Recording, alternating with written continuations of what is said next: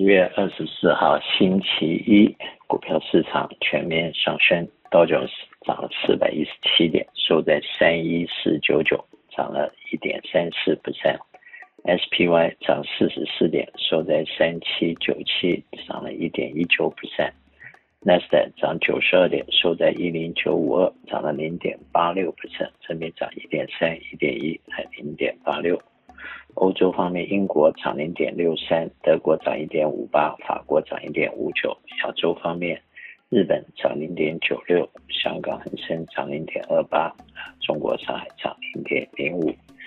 昨天香港大掉了大约六点二个 percent，中国掉了两个 percent 啊，因为可能这个。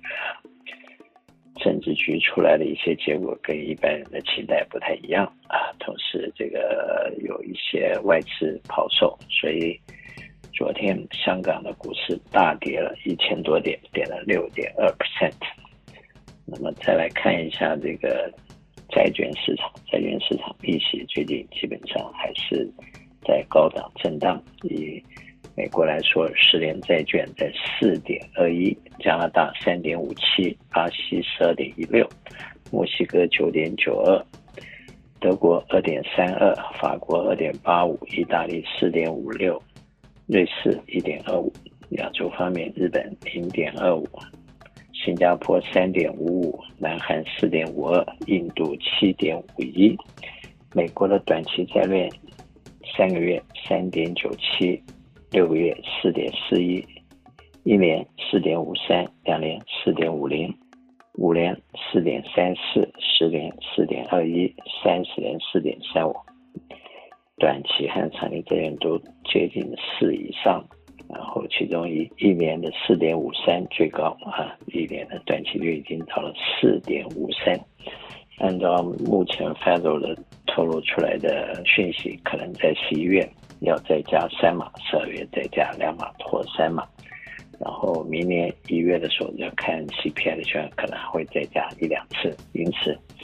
目前的这个目标是 Federal 会从目前的三点一二五涨到四点六左右，就是还要再涨六个 quarter。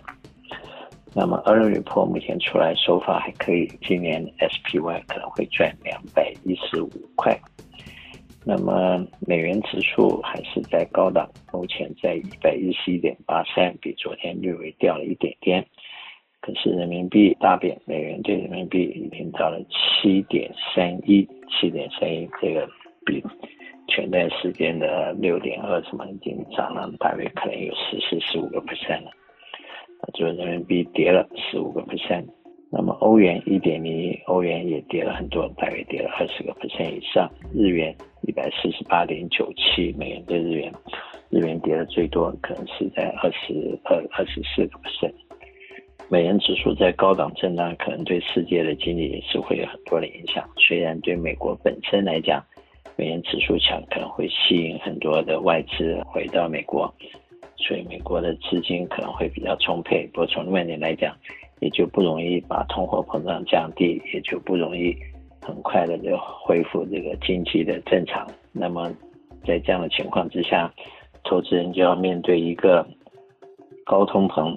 高利率，然后经济衰弱的呃整个大环境。呃，这经济衰弱里面，除了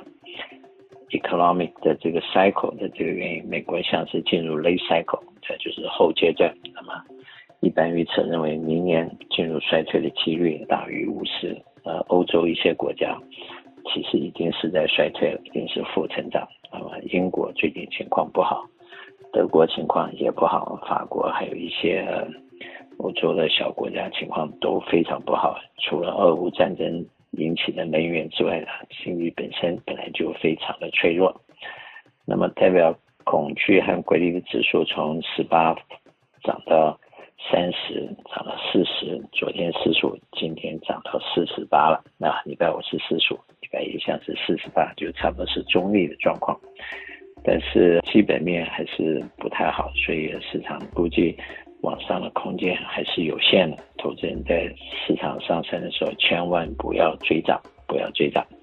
投资的策略还是要保持一个 defense 的状态，同时。要注重到保本的功能，怎么样在保本的情况之下去生利息，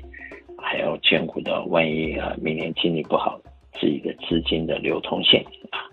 还有一些这个 inflation 所造成的这些货币的购买力的贬值和自己财产的缩水。那么因此，怎么样产生一个比较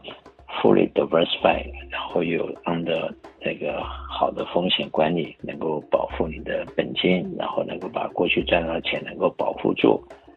那同时能够在目前的情况下不冒险的情况下生比较高的利息，应该是目前比较重要的一个 focus。